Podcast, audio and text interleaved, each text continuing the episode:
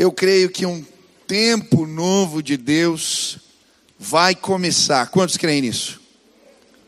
Eu creio que uma grande colheita vai acontecer nos próximos dias. E Deus vai me usar e vai usar você para o louvor da sua glória. Eu creio, em breve, pessoas vão descer as águas do batismo e você foi aquele que falou de Jesus, que pregou o evangelho para este. Em breve, os seus familiares estarão todos aqui louvando a Deus junto com a gente. Em breve você dirá: Eu e minha casa servimos a Jesus. Em breve as multidões farão filas lá fora procurando uma igreja, procurando um lugar onde as coisas acontecem. As notícias vão se espalhar do que Deus está fazendo em Curitiba. As notícias vão se espalhar do que Deus está fazendo neste templo, nesta casa, porque aqui existe um movimento de oração que não para. Existem pessoas que estão procurando quando os céus estão fechados, estão conectados com o trono e as notícias vão se espalhar do que Deus vai fazer neste lugar milagres, sinais, prodígios, maravilhas. Deus vai operar com liberdade entre nós. Veremos a glória de Deus. Você vai ver Deus te usando de formas que nunca imaginou. Algo novo está para acontecer nos próximos dias. Quantos creem nisso, digam glória a Deus. Eu creio. E eu quero preparar a igreja para pregar quando os céus estão fechados. E hoje eu queria meditar com você em 1 Reis, capítulo 17, do versículo 1 ao 7. Nós vamos olhar para a história de Elias e tentar entender o que nós podemos fazer enquanto igreja quando os céus se fecham. Diz assim a palavra do Senhor. Então Elias o tisbita dos moradores de Gileade disse a Acabe: Vive o Senhor, Deus de Israel, perante cuja face estou, que nestes anos nem um orvalho, nem chuva haverá, senão segundo a minha palavra. Depois veio a ele a palavra do Senhor, dizendo: Retira-te daqui e vai para o oriente, e esconde-te junto ao ribeiro de Querite, que está diante do Jordão. E há de ser que beberás do ribeiro, e eu tenho ordenado dos corvos que ali te sustentem. Foi, pois, e fez conforme a palavra do Senhor, porque foi e habitou junto ao ribeiro de Querite, que está diante do Jordão, e os corvos lhe traziam pão e carne pela manhã, como também pão e carne à noite, e bebia do ribeiro. E sucedeu que, passados dias, o ribeiro se secou, porque não tinha havido chuva na terra. O título da mensagem de hoje é Quando Deus manda fechar os céus. Quando Deus manda fechar os céus. O que me chamou a atenção aqui nesse texto foi que Deus manda fechar os céus. O versículo 1 diz: Nestes anos nem orvalho, nem chuva haverá. Não vai cair uma gota de água na terra. Deus mandou os céus fecharem. E agora? O que fazer quando tempos de adversidade vêm? Quando o próprio Deus manda interromper as chuvas que nós podemos fazer? E eu creio que estamos vivendo há tempos assim. Uma semana eu recebi, na mesma semana, no mesmo dia, uma ligação de um jovem chorando tinha perdido alguém da família. Passou poucos minutos, um outro irmão que tinha falecido. Depois, no outro dia, a esposa. Todos os dias eu recebo ligações de gente que perdeu emprego, empresas que quebraram. Se você andar nas ruas, você vai ver gente com plaquinha escrito fome em cada sinaleiro da cidade. E a gente vê um cenário de caos. Por algum motivo, Deus fechou os céus. Além da crise que se instala lá fora, crise econômica, crise política, crise sanitária, crise de tudo que é tipo. Você tem as suas crises e batalhas pessoais. Por vezes a impressão que temos é que o céu se fechou sobre a nossa cabeça. A chuva e o orvalho cessaram. Parece que nada cai do céu para nós. Já sentiu assim? Quem já sentiu assim? O que fazer? Como agir em tempos como esses?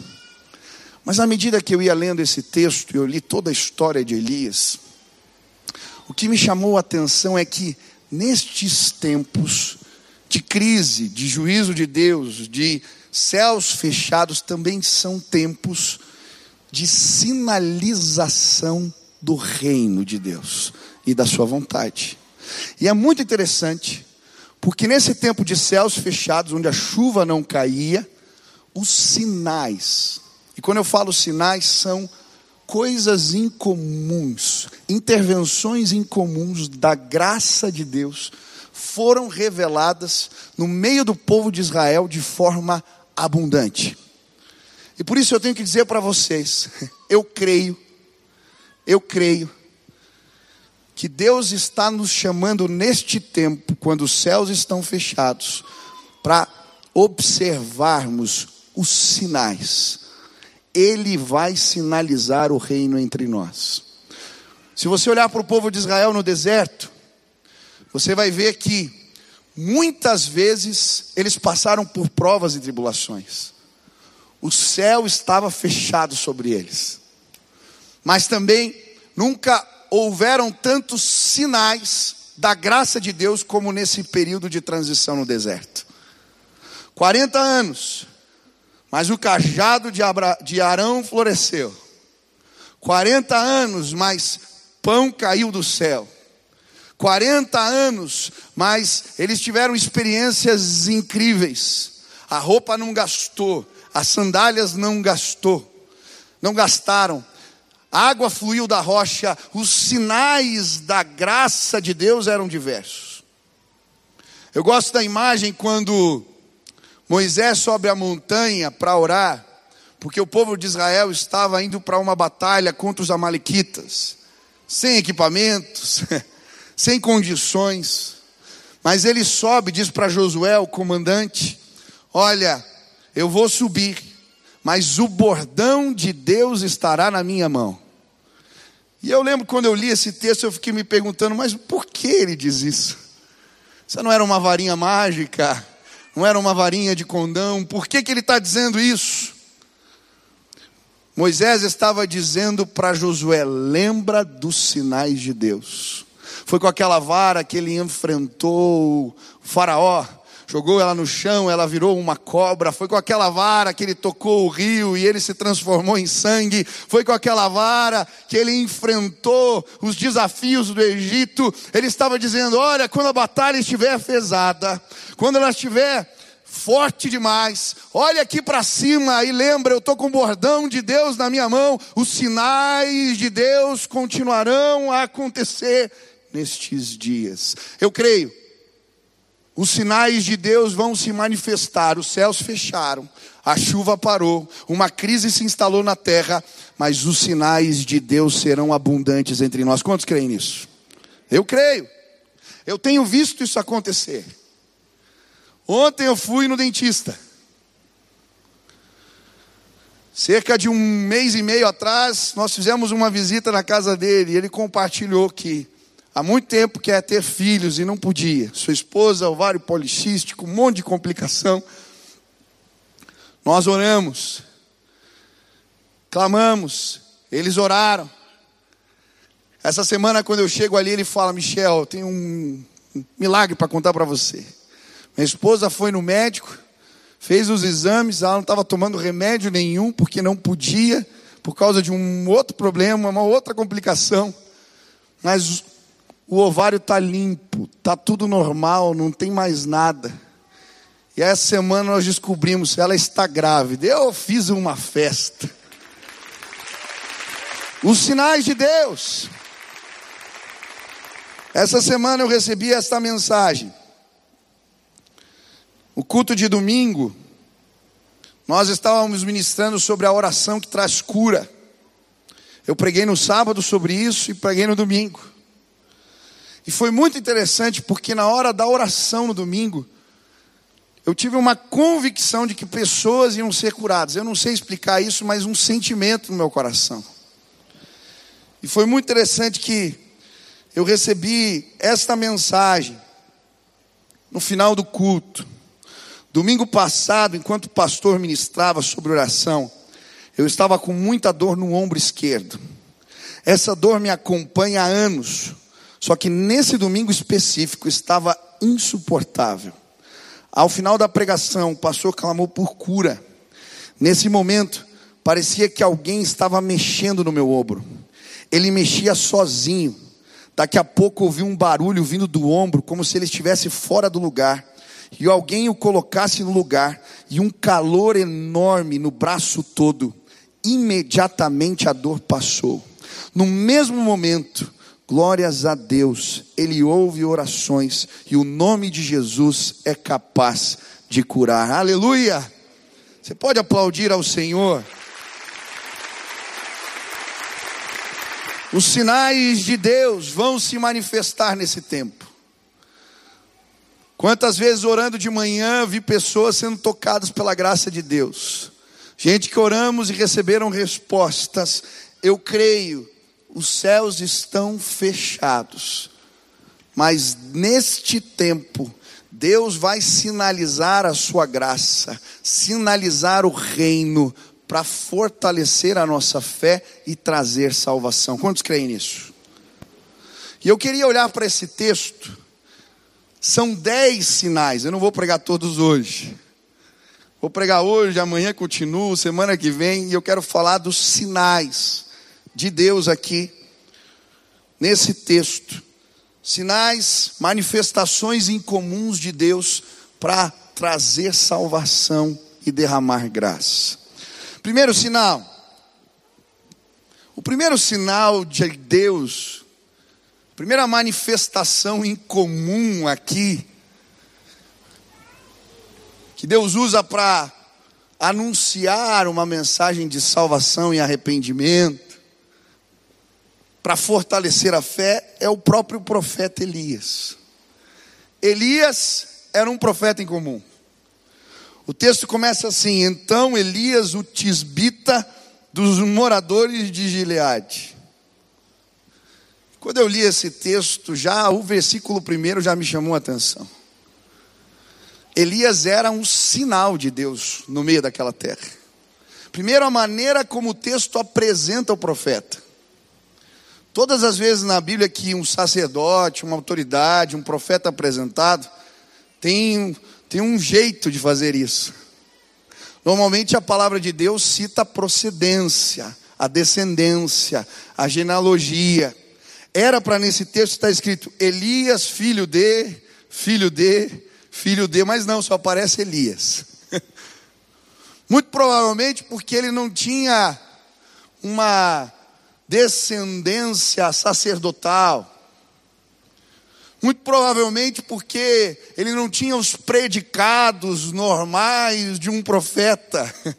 Ele era alguém incomum, ele era um sinal de Deus. Segundo o seu nome, El Yah, quer dizer, o Senhor é Yahvé. O seu nome era uma mensagem. Se você estudar a história de Israel, por causa da perseguição, os nomes mudam. Não se terminavam mais com Yah, Yahvé, El, que quer dizer Deus, deuses. O nome de Elias era um prenúncio de que o Deus verdadeiro era o Deus de Israel. Elias, Eliá, o Senhor é Deus. A sua procedência, a sua cidade também chama atenção. Elias o Tisbita. Vira até a forma de designá-lo. Você vai procurar essa cidade Tisbe, ou Tisbé. Pode procurar em vários comentários, eles vão dizer que esse lugar é um lugar incerto, que a maioria dos comentaristas não sabe onde que fica. Um cara que veio de uma cidade sem expressão nenhuma. Do nada.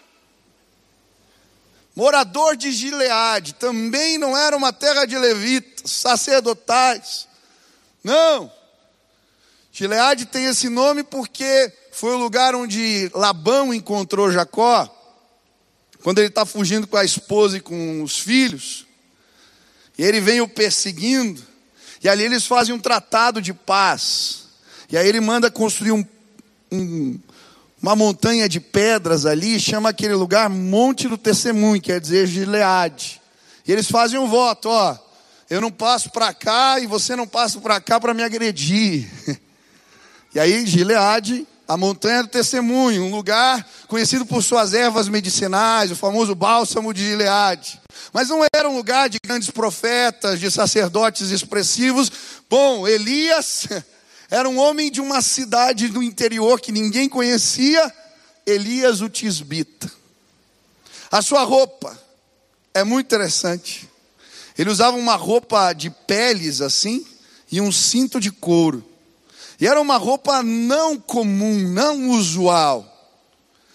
Quando o rei Acasias, o filho de Acabe, cai da varanda da sua casa e se arrebenta lá embaixo, fica doente, ele manda os seus servos procurarem um profeta na cidade, na terra vizinha, procurar por um profeta, um vidente de Baal Ecrom.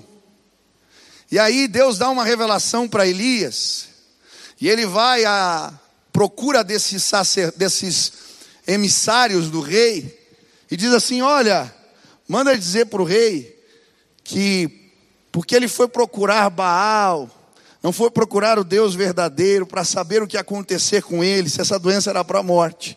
Deus me mandou aqui dizer que ele vai morrer em pouco tempo. E é interessante porque aqueles mensageiros voltam e dizem: Ó, oh, apareceu um cara aqui, já, mas já voltaram. O rei fala: É, apareceu um cara aqui e diz que você vai morrer em breve, porque você não, não consultou o Deus de Israel. E aí o rei pergunta: Mas como era esse homem? Ah, ele usava umas peles assim de animais e couro. É Elias, o tisbita. As pessoas o reconheciam porque ele usava uma roupa incomum, ele não era normal. É interessante quando a Bíblia apresenta João Batista, fala que ele usava roupas à semelhança de Elias, peles de animais e cinto de couro. Era uma maneira de designar alguém, um profeta incomum. Mas não apenas isso, a Bíblia vai nos dizer que a vida deste homem e a unção que Deus derramou sobre ele era incomum. Talvez nunca houve na casa de Israel um homem com uma unção como a de Elias e de Eliseu. Tamanha era a intervenção de Deus através da sua vida, a ponto de houverem surgirem profecias no Antigo Testamento declarando: olha, quando vier o Messias, o sinal de que o Messias chegou, é que vai vir alguém à semelhança de Elias. E aí você vê essa profecia no livro de Malaquias. Deus vai trazer o coração dos pais, converter a coração dos pais aos filhos, antes que Deus venha e fira a terra com, com maldição. E está falando, antes disso, Elias vai vir. Uma profecia. Até hoje os judeus na Páscoa deixam uma cadeira na mesa para Elias. Eles acreditam que ele vai vir. Mas Jesus diz que Elias já veio. Ele fala de João Batista, esse profeta que veio à semelhança de Elias, porque Elias era um sinal. Um sinal. Um sinal que anunciaria, sim, a salvação de Deus vai chegar para todos os homens na pessoa de Cristo Jesus. Por isso, o profeta Elias, o que ele representa, era assim: aplainar os caminhos, preparar os caminhos para que um mover de salvação viesse na pessoa de Cristo Jesus. Elias, o profeta, era um sinal de Deus. Mas, pastor, o que isso tem a ver conosco? Eu creio que nos nossos dias Deus vai usar profetas incomuns para sinalizar que o reino de Deus chegou sobre a terra. Em Tiago 5, versículo 18, 17, 18, a Bíblia vai dizer que Elias era homem sujeito às mesmas paixões que nós. Ele era como nós. Tinha batalhas e lutas, vivia como cada um de nós. Mas o Senhor o usou com uma mensagem poderosa, um profeta que sinalizava o reino de Deus. Eu creio que o Espírito de Deus vai sinalizar o reino através de profetas incomuns nos nossos dias. E é interessante ver isso acontecendo já em Atos, quando Pedro, um homem iletrado, um pescador. Eu não consigo imaginar um pescador muito eloquente, que fala muito bem.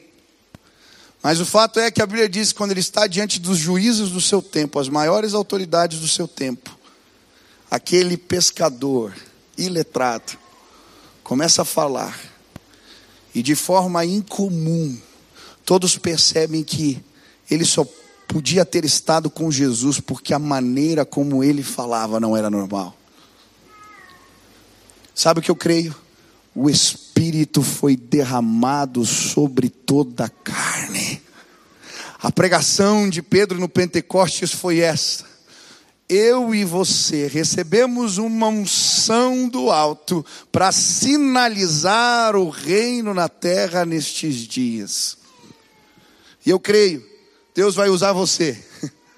Um profeta em comum, que talvez não tenha uma herança sacerdotal, uma formação teológica, gente simples, mas que pela fé é usada por Deus para sinalizar o reino.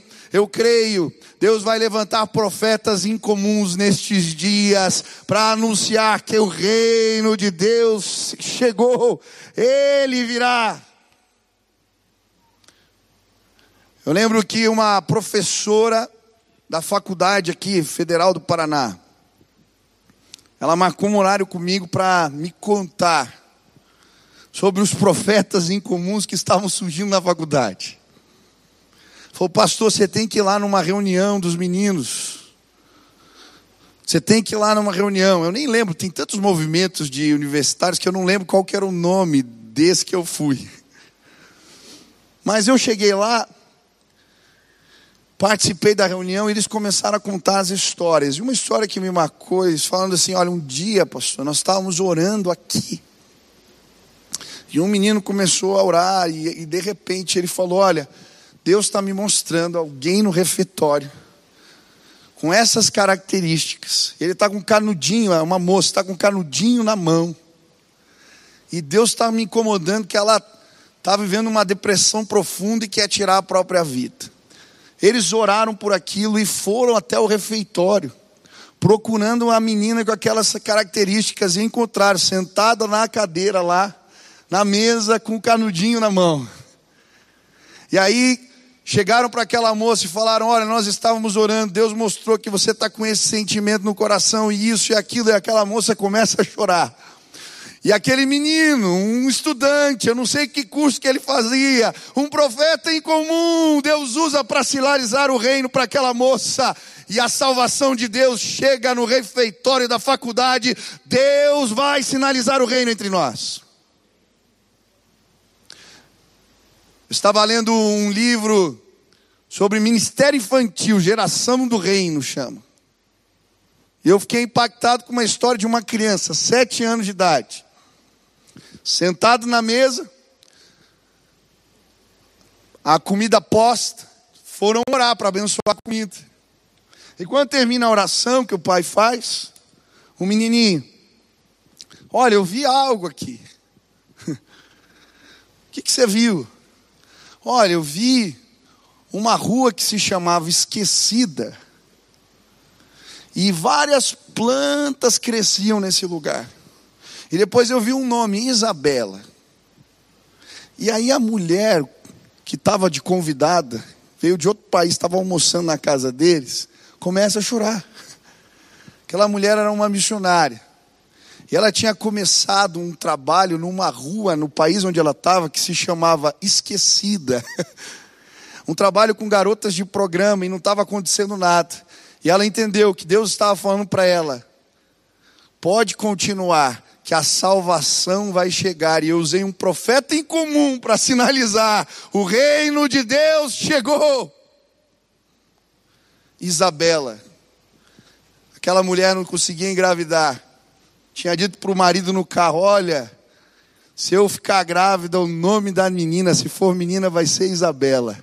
No ano seguinte, a Isabela estava nos braços, porque é um profeta de sete anos, a semelhança de Elias, experimentou do poder de Deus e sinalizou o reino de Deus. Sabe o que eu creio? Os céus estão fechados.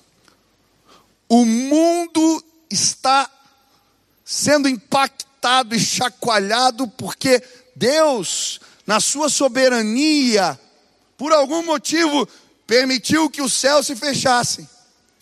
Mas eu creio que neste tempo os profetas de Deus vão se revelar. A Bíblia diz que a terra geme clamando pela revelação dos filhos de Deus. Neste lugar, Deus vai começar a derramar unção.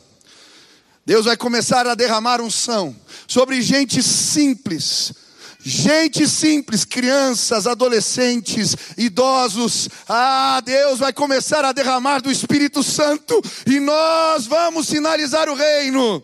Pessoas com roupas, alguns com tatuagem, outros com cabelos diferentes, alguns com roupas simples, outros com roupas mais chiques, não importa a sua origem, a sua procedência. Nestes dias, o Espírito foi derramado sobre toda a carne. É tempo de anunciarmos o reino de Deus. O reino de Deus chegou.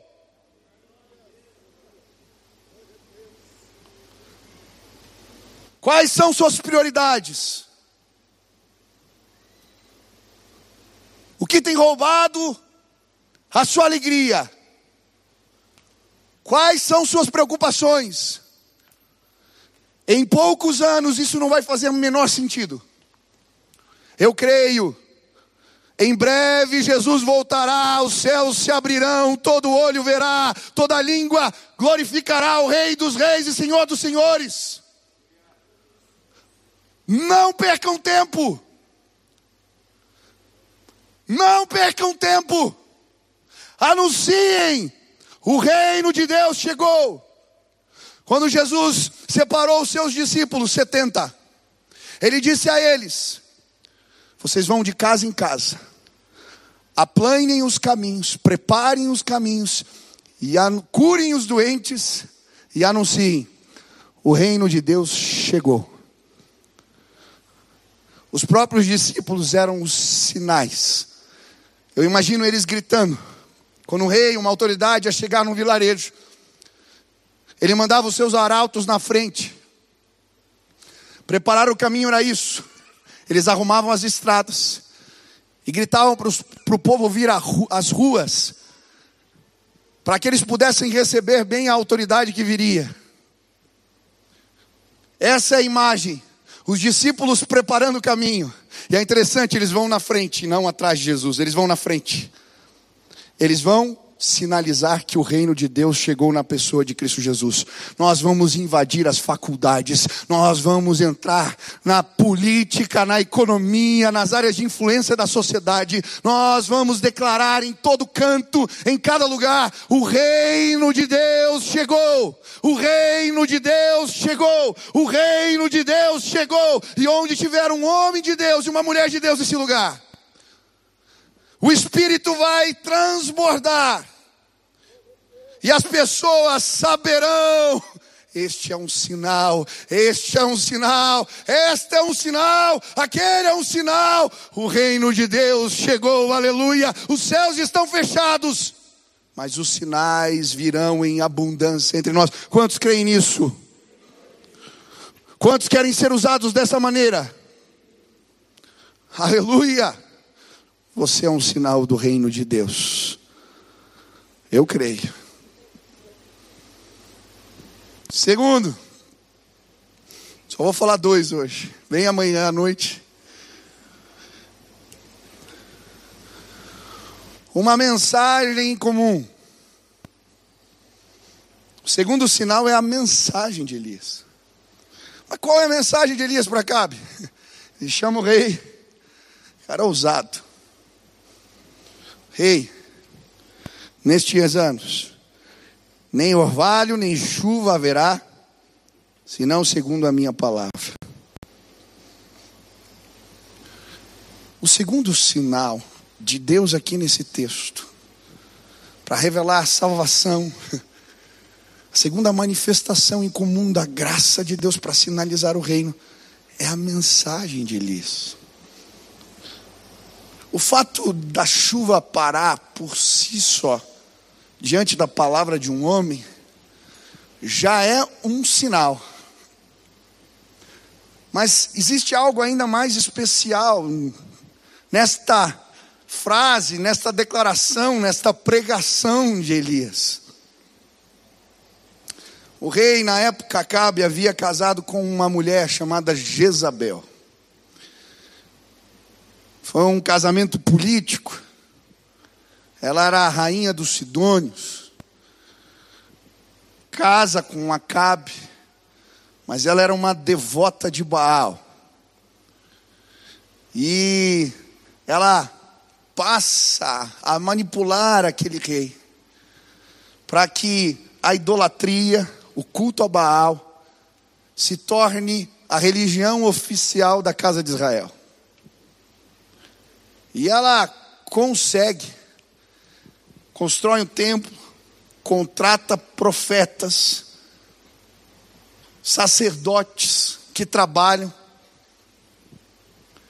E é interessante porque logo a casa de Israel, o reino dividido, o reino do norte, se transforma num lugar onde a religião oficial é o culto a Baal. A ponto daqueles que professam a fé em nome do Senhor serem perseguidos. Vários profetas são mortos nesse período. A divindade Baal, o deus finício, é o deus da fertilidade. E segundo a crença da época, ele era o Deus responsável por trazer as chuvas e fazer a colheita crescer. Por isso, quando ele diz: a chuva vai parar, ele não está apenas sinalizando ou declarando algo que tem a ver com o sinal da natureza, não. Ele está dizendo: quem controla as chuvas não é Baal, mas é o Deus de Israel e Yahvé. A mensagem era um sinal. Baal não tem controle nem sobre as chuvas. Durante três anos e meio, Baal não faz chover. O povo perece de fome. Apenas quando Elias ora de novo, a chuva cai na terra. Porque a mensagem que aquele homem pregava sinalizava o reino, era um sinal da graça. Precisamos prestar atenção nas mensagens na palavra revelada. É interessante porque isso acontece outras vezes na Bíblia. Às vezes a gente lê, quem já leu o livro de Jonas aqui? Nunca te chamou a atenção o fato de todo mundo se arrepender com a pregação de Jonas? Eu às vezes falo assim, oh, me deixa pregar desse jeito.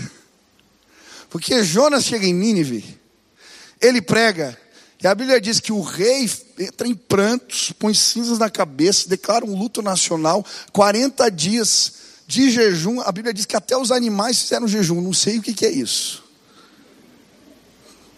Tiraram a comida dos bichinhos, 40 dias.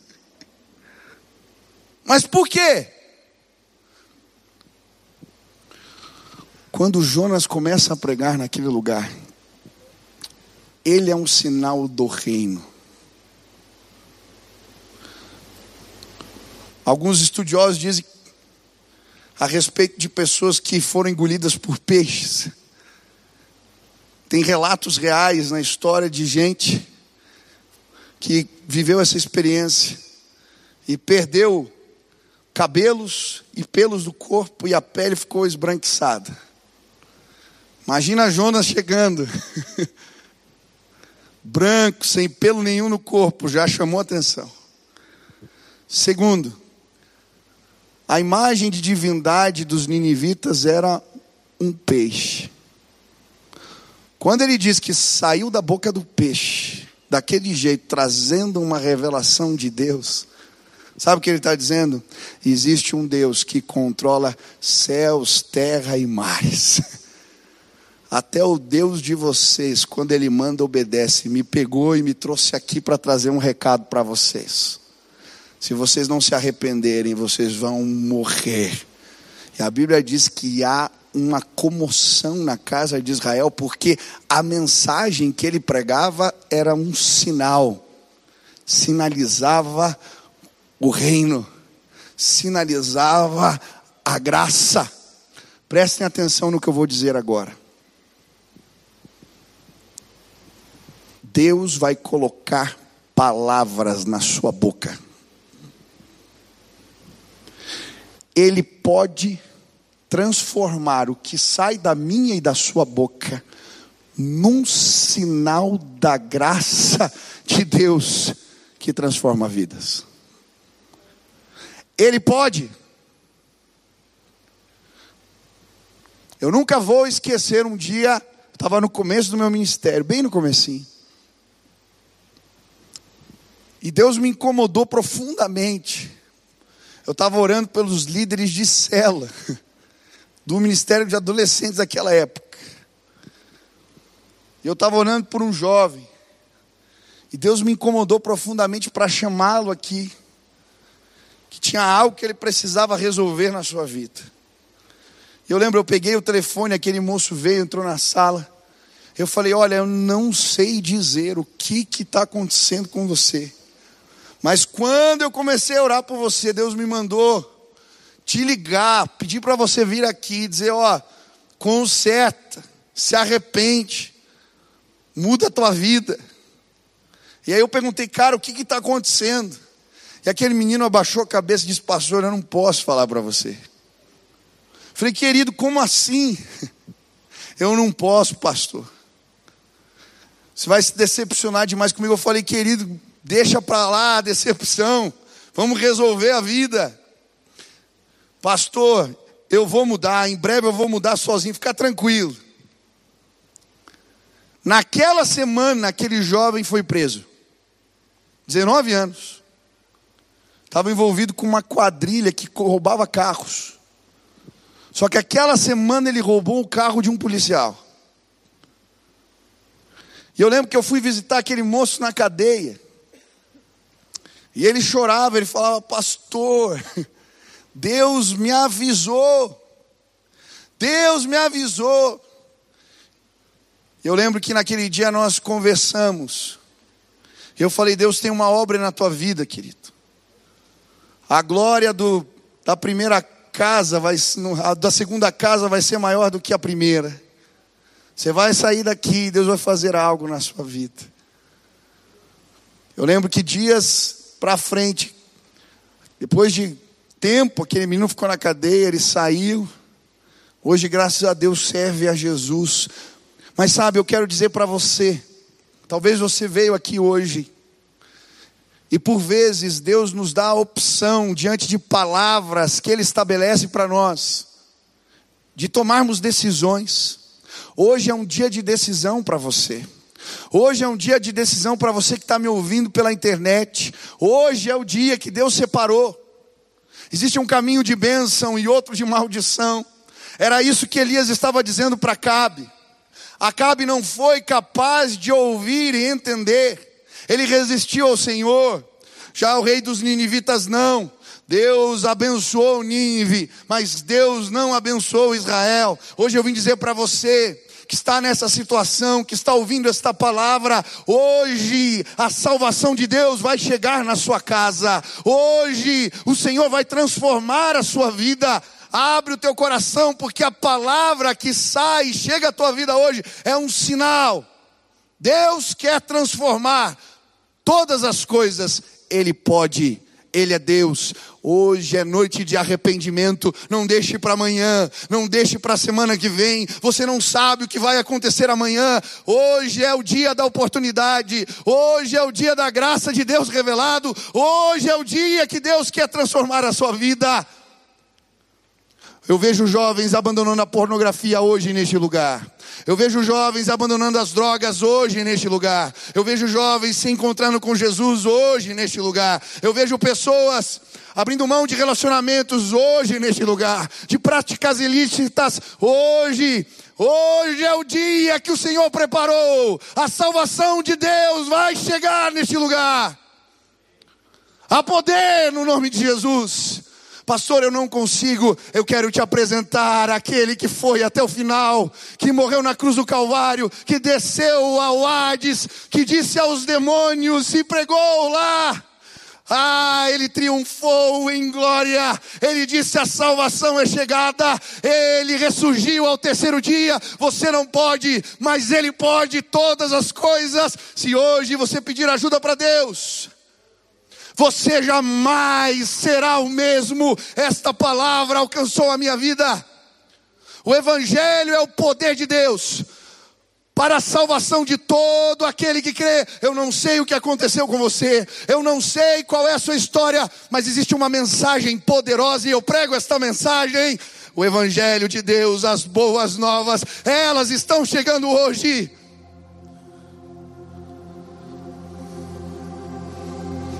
Às vezes os céus fecham e nós não entendemos por quê. Por que Deus está julgando a terra? Você acha isso normal? Estamos nos perdendo nos nossos valores.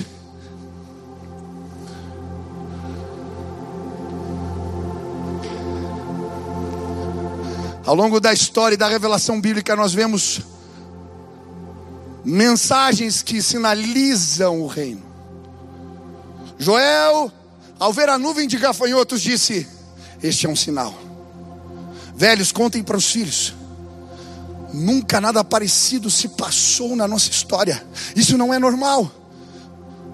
O gafanhoto acabou com tudo. Isso aqui não é uma peste normal, não é uma nuvem normal. Deus está querendo falar com a gente. Joel disse isso. Ageu, quando os campos não produziam, quando as colheitas não davam frutos, ele disse: Isso é um sinal. Estamos recolhendo em sacos furados, plantamos e não colhemos, porque abandonamos a casa do Senhor.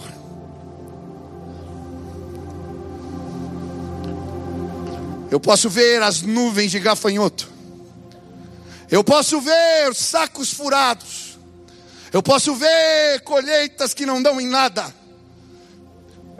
Deus fechou os céus nos nossos dias para nos poupar de um mal maior.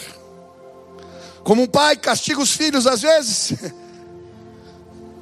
Deus por vezes fecha os céus. Há uma nuvem sobre o mundo que paira. Há uma nuvem sobre o mundo que paira. Olhe para as notícias. Eu já conversei com velhos, com pessoas idosas, e eles me dizem: Eu nunca vi nada parecido. Mas deixa eu te dizer, no meio desta confusão, no meio da nuvem de gafanhotos, carregando saquetéis furados, nós vamos pregar a palavra que liberta vidas. Nós temos um remédio, sinal de salvação, a pregação do Evangelho. Às vezes eu vejo pessoas pregando. Eu disse para um menino: você prega com medo. Não faça isso. Ele estava pregando num presídio, numa cadeia, e ele estava com medo. Não faça isso. Não pregue assim. Eu lembro quando eu comecei meu ministério, umas primeiras pregações que eu fiz numa congregação, quando terminou o culto, um amigo meu me chamou e falou: Michel, foi muito bom tudo que você falou, isso tudo estava maravilhoso, mas não tinha paixão nos seus olhos. Pregue com paixão. Eu nunca me esqueci desta palavra. Quando você falar sobre Deus, sobre o que Jesus fez na sua vida, sobre o Evangelho de Deus, Ele pode salvar e mudar a vida das pessoas, Ele pode fazer crises pararem, Ele pode interromper cursos de destruição em nações. O Evangelho é o poder de Deus que transforma todas as coisas. A palavra que sai da nossa boca, ela sinaliza o reino de Deus na terra nestes dias. Eu ouço as histórias dos avivalistas. Jonathan Edwards, na faculdade, foi tido como um péssimo pregador. Mas quando ele começa a falar do Evangelho, a história conta de um sermão que, enquanto ele pregava, as pessoas abraçavam as colunas do templo pedindo salvação e misericórdia para Deus. John Wesley, quando ele começa a pregar essa mensagem com paixão, ele é proibido de pregar nas igrejas anglicanas. Aí não tem dúvida. Ele vai para as escadarias dos templos e multidões vinham ao ar livre, os cultos ao ar livre começam com este homem que pregava a palavra de Deus apaixonadamente. Eu lembro de acompanhar alguns evangelistas, e quando eles paravam e começavam a falar de Jesus e pregar o evangelho, um silêncio parava no ambiente, ninguém se mexia, porque as palavras que saíam da sua boca eram palavras que sinalizavam o reino. A minha oração, eu quero, nestes dias, pregar o Evangelho com paixão. Você pode sim mudar a história, assim, a história de pessoas. Sinalize o reino, prega a palavra com paixão. Sabe o que eu acredito?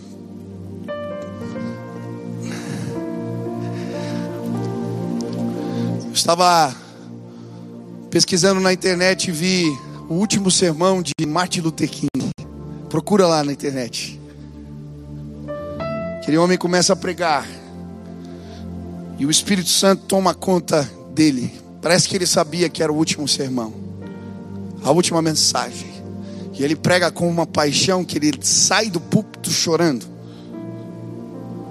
Tomado pelo Espírito de Deus. Nós não sabemos o que vai acontecer amanhã. Você não sabe o que vai acontecer com o teu vizinho amanhã. Você não sabe o que vai acontecer com o teu colega de trabalho amanhã. Você não sabe o que vai acontecer com aquele parente que você ama amanhã. Você não sabe o que vai acontecer. Talvez amanhã seja tarde demais. Talvez amanhã ele se perca eternamente. Talvez amanhã não dê mais tempo. Hoje eu vim dizer para vocês: nós temos uma palavra que sinaliza as boas novas do Evangelho, salvação eterna. Se levante, igreja. O que nós estamos fazendo? Saiam pelas ruas gritando, saiam pelos hospitais anunciando, peguem os telefones, mandem mensagens, gritem bem alto, sinalizaremos o reino e Deus vai ungir as nossas palavras. Pregaremos com tamanha paixão que veremos o céu descendo na terra.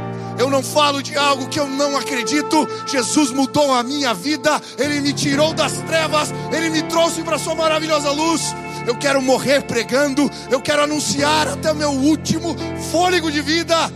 O que nós estamos fazendo, preocupados com nós mesmos, o teu negócio não vale nada. O que, que você está preocupado? É tempo de sinalizarmos o reino de Deus. Se essa paixão tomar conta dos nossos corações, profetas incomuns de todas as idades, eu vejo eles saindo pelas ruas, eles gritando pelas janelas, eles anunciando desesperadamente. E um mover de Deus vai tomar a nossa terra. Uma grande colheita vai acontecer nos próximos dias. Deus já me mostrou, as multidões estão vindo. Se levantem, se levantem, se levantem, se levantem.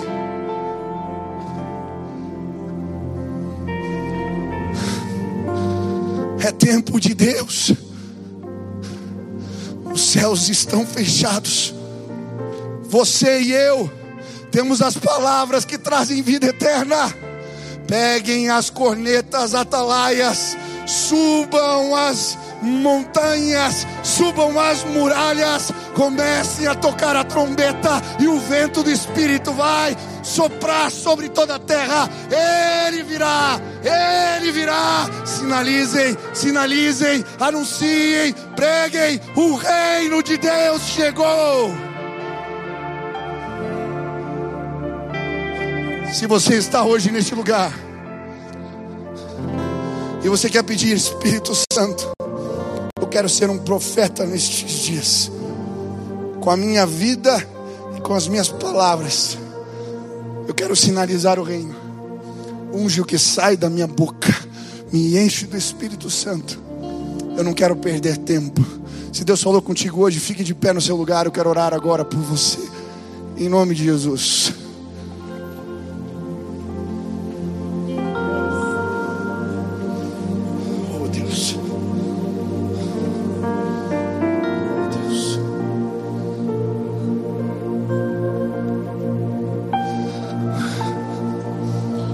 Deus.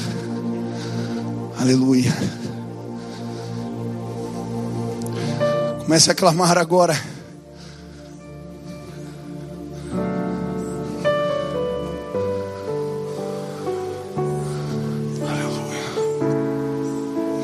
Aleluia. Aleluia. Comece a clamar aonde você está. Abra sua boca. Aleluia. Aleluia.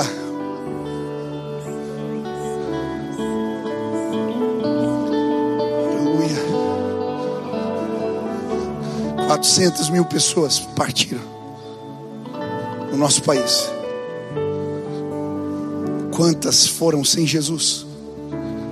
Quantas foram sem Jesus? O que nós estamos fazendo? Aleluia.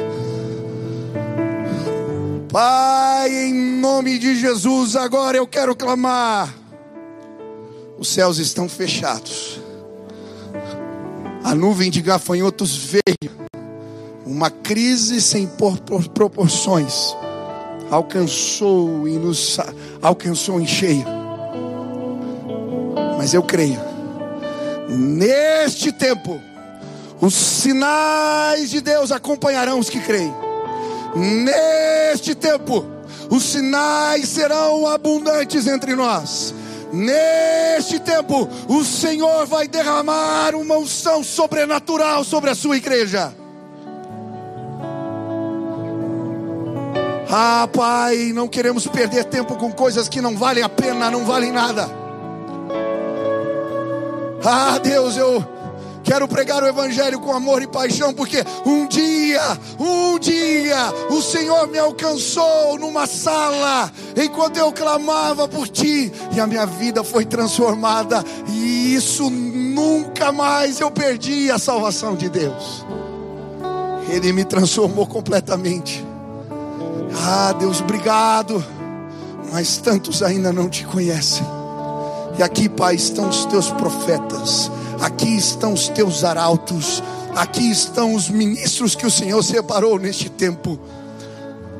Tradições diferentes, costumes diferentes, pensamentos diferentes. É verdade, Senhor. Mas nós clamamos: use o teu povo, use o teu povo, use o teu povo. Eu quero pedir agora Enche do Espírito Santo os teus servos. E que a palavra que sai da boca deles seja um sinal de Deus. Que o Senhor enxaque de óleo a vida dos meus irmãos e que eles preguem um evangelho cheios do Espírito Santo.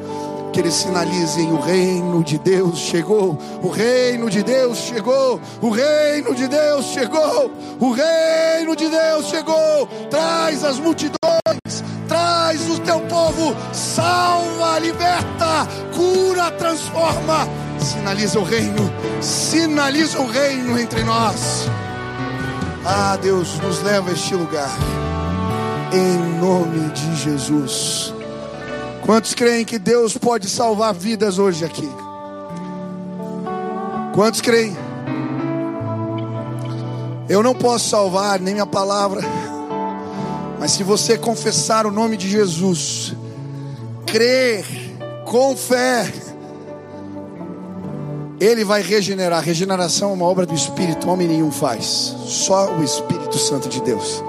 Eu não posso regenerar ninguém, mas eu creio que pessoas vão clamar com fé hoje aqui, e enquanto nós oramos, o Espírito vai fazer algo que eu não posso fazer. Elas vão nascer de novo neste lugar para uma nova vida. Estavam mortas. Ah, Deus vai soprar e elas receberão vida. Você, quando receber a vida de Deus, vai passar a ouvi-lo. Você, quando receber a vida de Deus, vai ser convencido dos seus pecados, da justiça e do juízo. Porque quando o Espírito se revela a nós, um sentimento de arrependimento toma conta dos nossos corações. É Ele quem promove isso, só Ele pode fazer isso. Mas se você clamar hoje aqui com fé e quiser essa experiência do novo nascimento, receber de Deus uma nova vida nesta vida, ser despertado para ouvir Deus e ter um relacionamento com Ele isso vai alcançar você hoje neste lugar. Se hoje você quer ter esse encontro com Deus, que eu tive uma vez, contei aqui na sala da casa de um amigo, se hoje você quer conhecer Jesus, se o Evangelho, essa palavra tocou a tua vida hoje, ela é poderosa, ela é poderosa, ela pode transformar. Você, se hoje você quer conhecer Jesus dessa forma, não uma tradição, um crucifixo no peito, não o Cristo vivo e ressurreto, você quer se relacionar com Ele, se hoje você quer conhecer Jesus, levante sua mão bem alta, eu quero orar por você. Deus te abençoe, Deus te abençoe, Deus te abençoe, Deus te abençoe, Deus te abençoe, Deus te abençoe, Deus te abençoe, Deus te abençoe, Deus te abençoe, Deus te abençoe, Deus te abençoe, Deus te abençoe, querido. Deus te abençoe, querida. Deus te abençoe. Deus te abençoe, meu irmão. Deus te abençoe lá atrás. Deus te abençoe, querida. Ah, na galeria tem várias pessoas. Deus abençoe, queridos. Glória a Deus. Aleluia. Você que estendeu suas mãos, feche os teus olhos agora.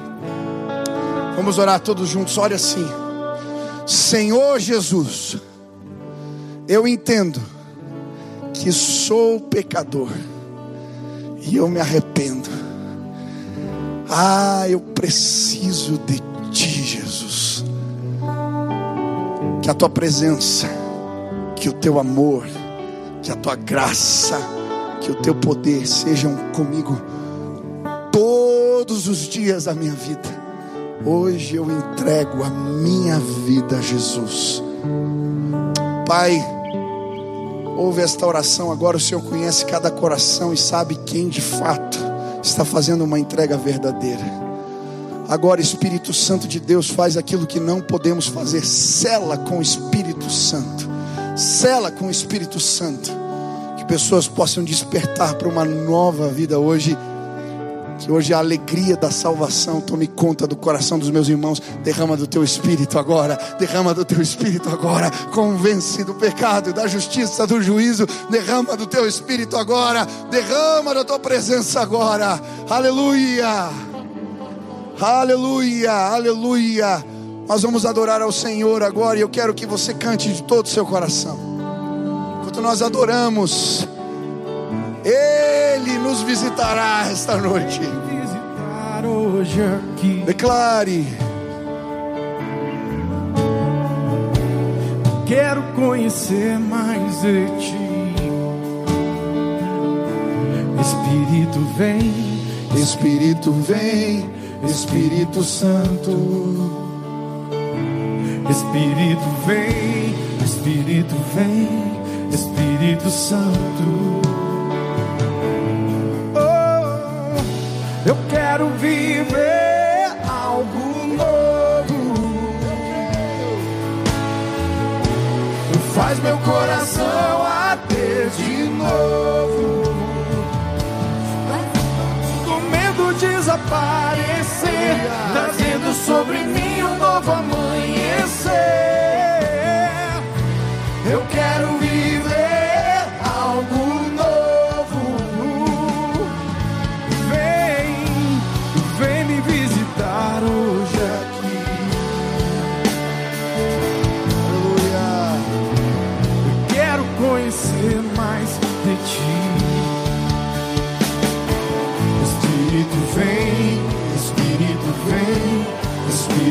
Santo.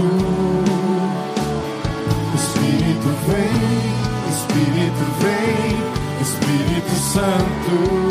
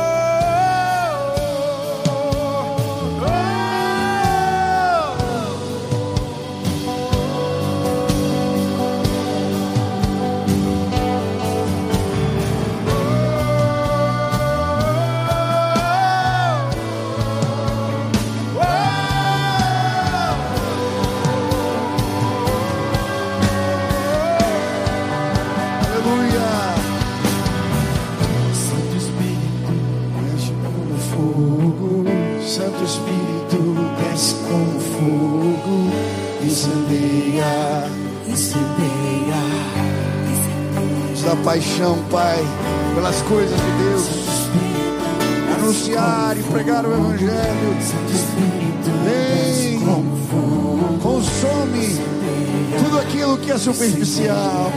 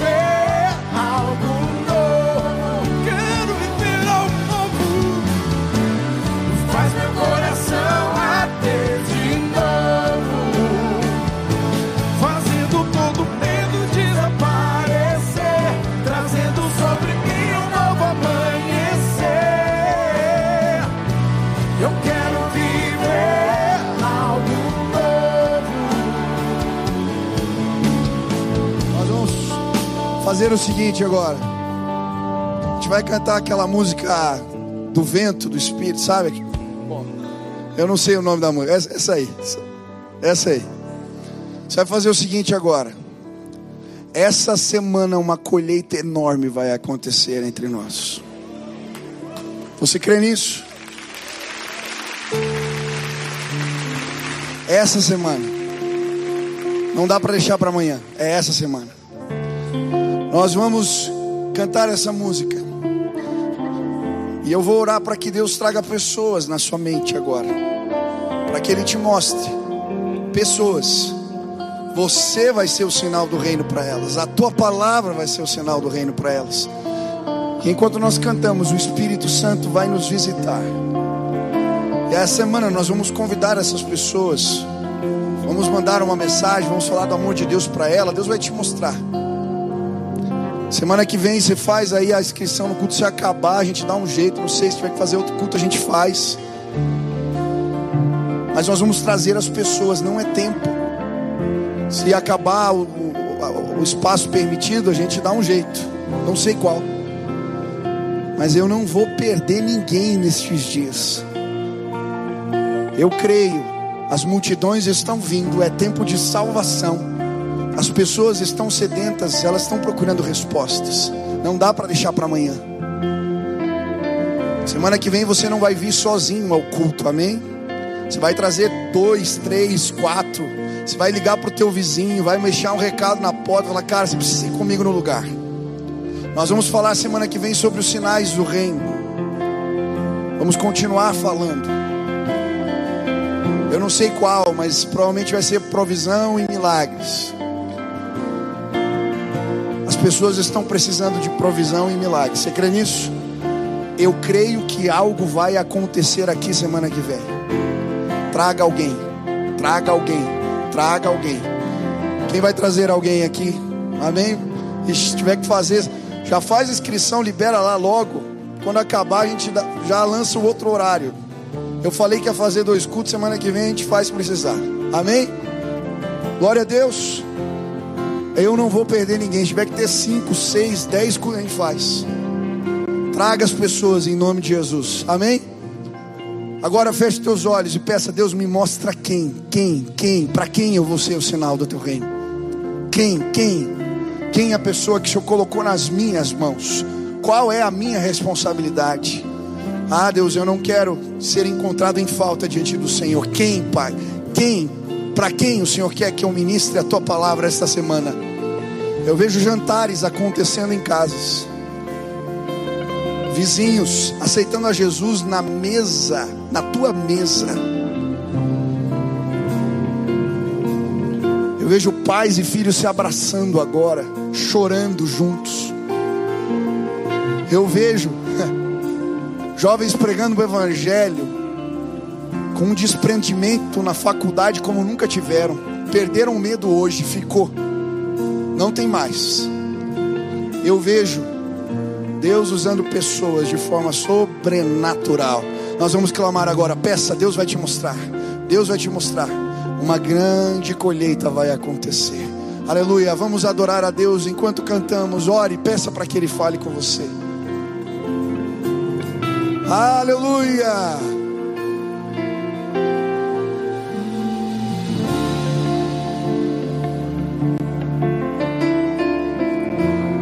Sopra, Espírito de Deus, sopra, Deus, sopra. Vem, Espírito de Deus, vem. Sopra, Pai. Aleluia. Eis-me aqui, prostrado outra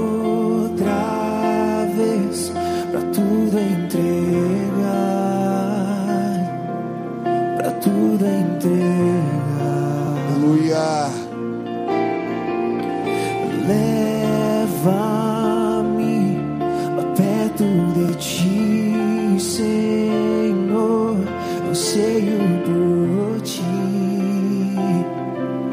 anseio por ti.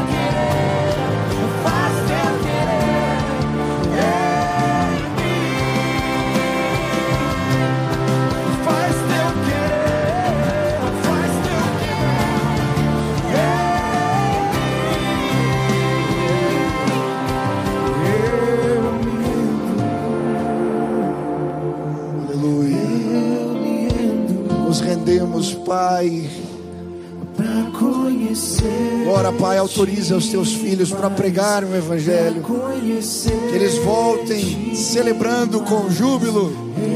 Ah, que eles voltem, Deus, com os sacos cheios. Eles voltem, Deus, com muitos frutos, Pai. Que a glória do Senhor se estabeleça. Faz algo novo. Ei, aleluia. Aleluia. Aleluia. Aleluia. Aleluia. Obrigado, Senhor, por esta noite. Obrigado, Pai, pela tua visitação neste lugar. Nós te exaltamos. Louvado seja o nome de Jesus. Aleluia. Você pode aplaudir ao Senhor. Aleluia, aleluia, aleluia, aleluia, aleluia, aleluia. Deus vai fazer coisas novas. Aleluia! O mover de Deus não vai parar. Ele vai sinalizar o reino. Ele vai te usar esta semana. Você verá a glória de Deus. Aleluia! Aleluia! Não pare, não desanime, se levante. O Senhor é contigo. Ele é o teu escudo, a tua fortaleza. Ele não dorme, ele não dormita o guarda de Israel. Ele é a tua sombra, a tua destra, vigia. Aleluia. Louvado seja o nome do Senhor. Aleluia. Quem foi abençoado hoje aqui? Amém. Glória a Deus. Deus vai fazer mais. Amém. Vamos orar para encerrar o nosso culto aqui. Glória a Deus. Pai querido, muito obrigado por esta festa. Muito obrigado, Pai, porque em tempos tão difíceis, quando chegamos na tua casa, somos renovados pelo teu Espírito. Obrigado, obrigado. Usa o teu povo, usa o teu povo, autoriza os teus filhos, que essa seja uma semana de salvação e libertação, em nome de Jesus. Obrigado, Pai, pela tua palavra. Que aquilo que ouvimos hoje possa frutificar nas nossas vidas e que o amor de Deus, o nosso Pai, a graça de nosso Senhor Jesus Cristo e as consolações do Teu Espírito repousem sobre cada irmão presente aqui e sobre a Tua igreja espalhada em todos os cantos da terra. Faz assim, Pai, em nome de Jesus. Amém, amém. Deus abençoe sua vida. Aleluia. Saia com cautela. Espera um pouquinho, vai saindo devagarinho, cuidado para não aglomerar. Que Deus abençoe muito a sua vida, em nome de Jesus.